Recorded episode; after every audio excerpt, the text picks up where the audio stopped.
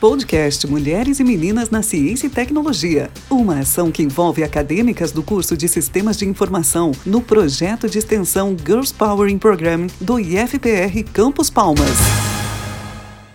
Olá, pessoal. Eu sou a professora Andréia. Sejam bem-vindos ao terceiro episódio da terceira temporada do podcast Mulheres e Meninas na Ciência e na Tecnologia. Neste episódio, estão aqui comigo a Letícia, bolsista do projeto de extensão, a Jaqueline, participante do projeto, e a nossa convidada especial, a professora Simone. Meninas, gostariam de se apresentar? Letícia?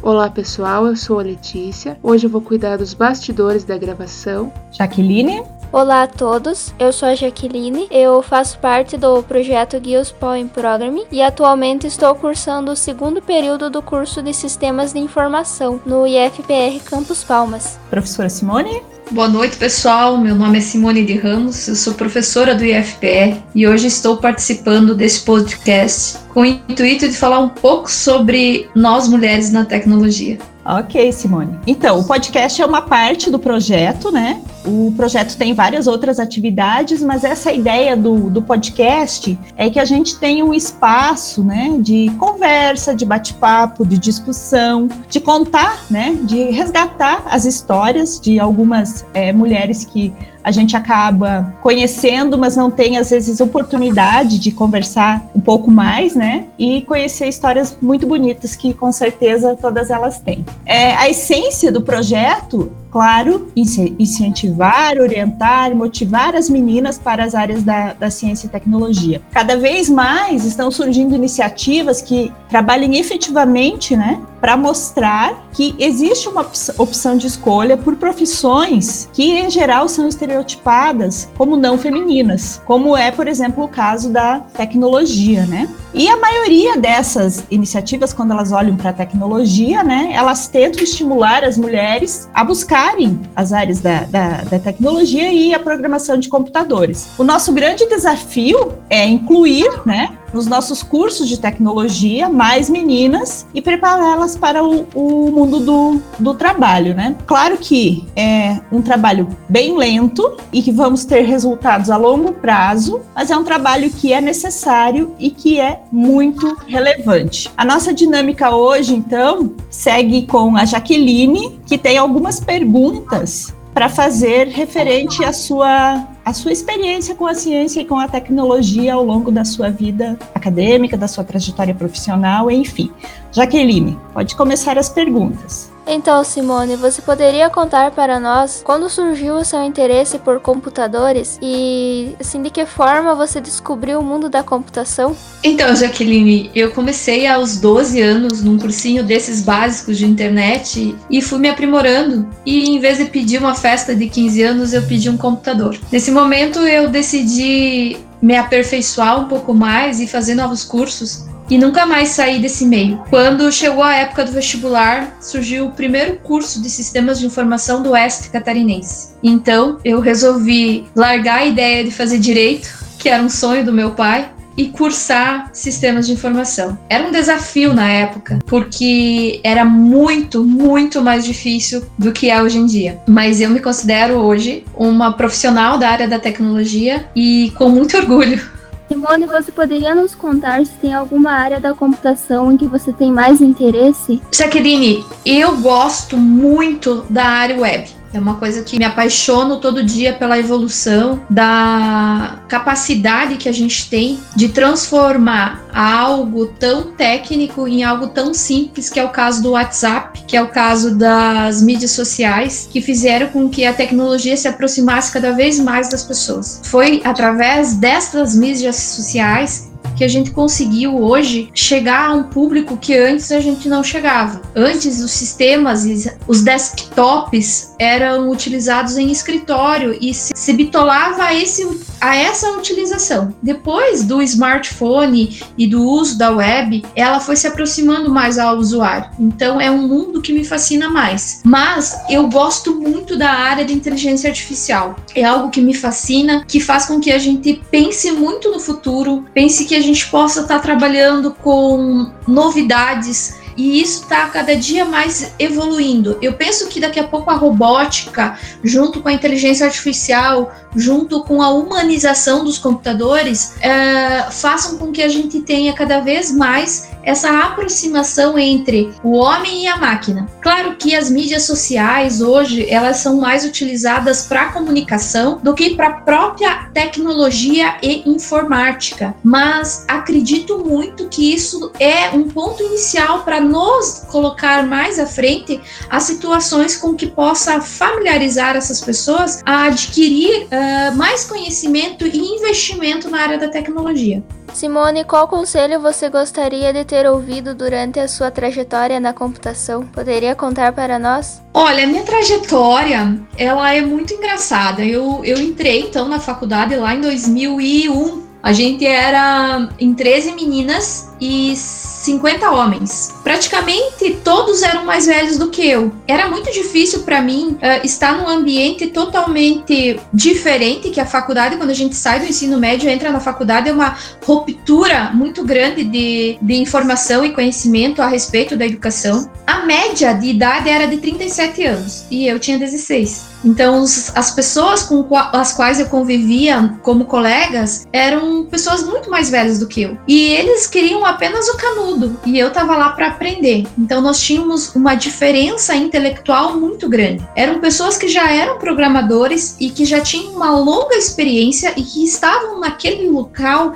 apenas para formalizar aquele conhecimento. E eu me sentia totalmente perdida. Teve um dia que eu queria muito desistir. E eu cheguei a dizer pro meu pai: venha me buscar, porque esse mundo não é meu. Foi no dia que ele disse assim: Você acha, minha filha, que a cada problema que você vai ter, você vai ligar pro teu pai e eu vou correr para te socorrer? Na primeira dificuldade da tua vida, você acha que eu vá atrás de ti para resolver o teu problema, eu posso te apoiar, mas ir lá e resolver para você, eu não vou conseguir. Enfrenta porque esse é teu legado. E é tua responsabilidade. Ele jogou ali para mim toda a responsabilidade do sucesso da minha vida profissional naquele momento. E fez com que eu usasse isso como um impulso para mim terminar, sabe? Porque na verdade eu queria desistir. Entrar na vida acadêmica, ainda mais num curso onde que era tudo tão novo. E eu acho que o conselho mais interessante do meu pai naquele momento, não não desmerecendo qualquer outro conselho que venha da área da tecnologia, mas só o fato dele dizer assim, olha, o problema é teu e é você que tem que resolver, foi a, o grande conselho que eu tive naquele momento e o que me impulsionou eu chegar ao fim da faculdade.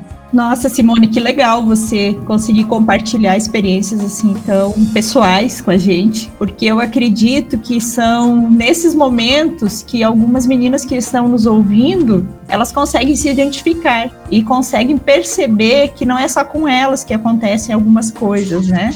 Que é legal é legal conhecer as histórias das outras pessoas, principalmente por esse motivo, né? E com certeza, cada vez que a gente conta a nossa história, alguma coisa que a gente não lembrava é, vem, né, na nossa memória e faz assim muita diferença a gente conseguir compartilhar, né? Que bom, muito obrigada. Olha só, eu tinha dor de barriga nas aulas de C.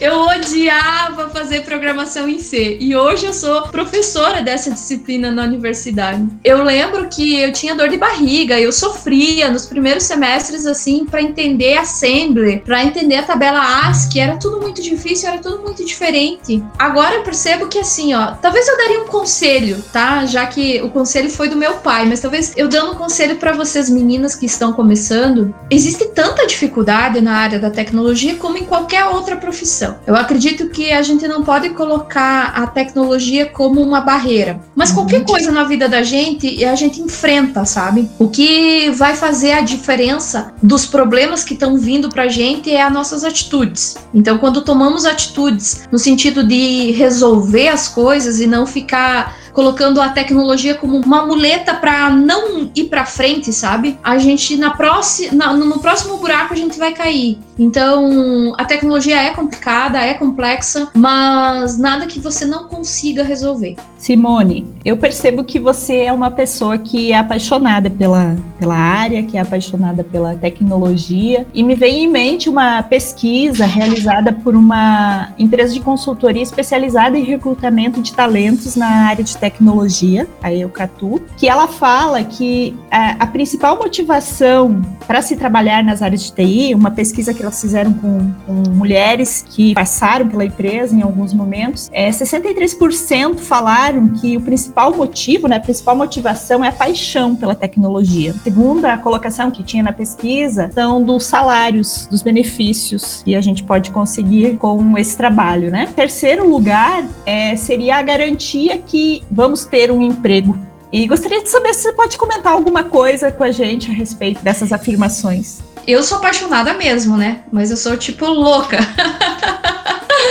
eu vejo a tecnologia como parte do meu dia a dia, até porque eu não trabalho apenas no IFPR, né? Eu trabalho como analista de sistema da Prefeitura Municipal aqui de Xanxerê. É um emprego que eu passei no concurso lá em 2009, logo depois que eu fiz a minha pós-graduação em gerenciamento de projetos. Uh, sempre gostei da área de desenvolvimento, sempre gostei da área da, da tecnologia como paixão. Eu aprendi a amar a tecnologia e tem um mercado muito grande. Então, a partir do momento que tu se apaixona pelaquilo e tu vê aquilo te rendendo frutos maravilhosos que nenhuma outra profissão está nesse momento nos proporcionando. Eu vejo aí pessoas se formando e demorando anos para ganhar 7 ou 8 mil reais, enquanto alunos meus que se formaram há dois, três anos já estão com esses salários. E eu vejo que esse mercado é um mercado maravilhoso e que a gente tem que aproveitar. Aproveitar enquanto outras profissões estão numa escalada ao desaparecimento. Já a tecnologia está apenas começando. É uma filha que está crescendo e está crescendo muito. E eu vejo aí, principalmente na nossa região, um grande, mas um grande mercado. Nós temos aqui, eu sou mais próxima de Chapecó, porque moro em Xanxerê, eu fico aí entre, entre Palmas, Xanxerê e Chapecó, e eu percebo que se a gente colocar no mercado todo ano 50, 100 formandos, esses 100 formandos vão ter mercado de trabalho. O problema é que a gente não consegue colocar todas essas pessoas no mercado todo ano, o que gera um débito aí muito muito grande, que não temos aí esse, esse recursos humanos para suprir a demanda que tem na área de TI no mercado atualmente. É assim, ó, em relação às diferenças de gênero que a gente encontra na, na nossa área, né? É, o que, que você acha que a gente poderia fazer para chamar mais mulheres para profissões que envolvam tecnologia? Eu acho que no momento que a gente já coloca que mulheres não se envolvem com tecnologia, a gente já coloca aqui uma barreira. Eu acho que a gente tem que parar de, de, de, colocar gênero nesse sentido. A gente tem que dizer assim, mulher na tecnologia, mulher na engenharia,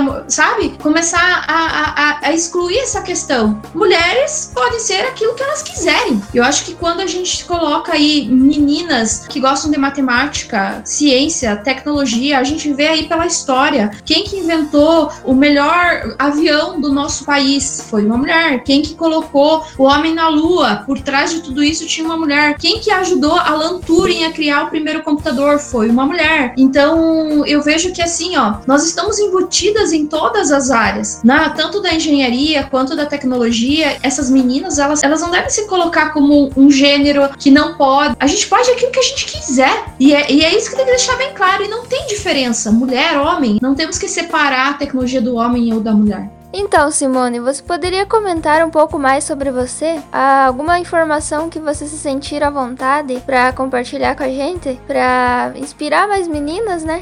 Uh, toda vez que vem algo novo para mim, uh, um desafio novo, eu tento receber com alegria. Eu entro dentro da sala de aula, que é meu habitat natural, uh, com tanta com tanta alegria. Eu sou uma pessoa alegre e eu sou um pouco diferente da mulher da TI, né? Eu tenho um estereótipo um pouco diferente, porque eu vejo a tecnologia tão fácil, tão gostosa, que aquilo faz parte do meu ser. Não levo apenas como uma profissão, e sim como uma paixão. E é isso que me move. A tecnologia é a paixão que me move. Eu acordo pensando em tecnologia e vou dormir pensando em tecnologia. Eu amo aquilo que eu faço. Simone, eu gostei muito de lhe conhecer e também quero lhe agradecer por você ter aceitado o nosso convite e participado do nosso podcast. Obrigado, Jaque. Não vejo a hora de ser aí tua professora, assim como eu já fui da Letícia, né, Letícia?